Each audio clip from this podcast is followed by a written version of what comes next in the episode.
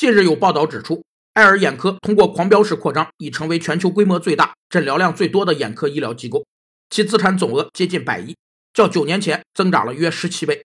而与高速发展不匹配的是，公司高管密集减持套现，自二零一一年以来已累计套现十亿元。上市公司的高管在二级市场卖出自己公司股票的行为被称为高管减持，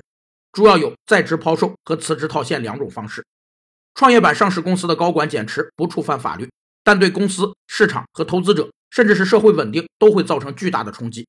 首先，大批量高管离职减持不利于上市公司的稳定发展。甚至对资本和社会的稳定性造成破坏。其次，高管辞职套现使流通股数量迅速增加，加大了市场压力。第三，高管减持会呈现出一夜暴富的现象，不仅加剧了贫富差距，甚至会引起社会动荡。据记者调查，爱尔眼科高管薪酬偏低，这或许是他们减持套现的重要原因。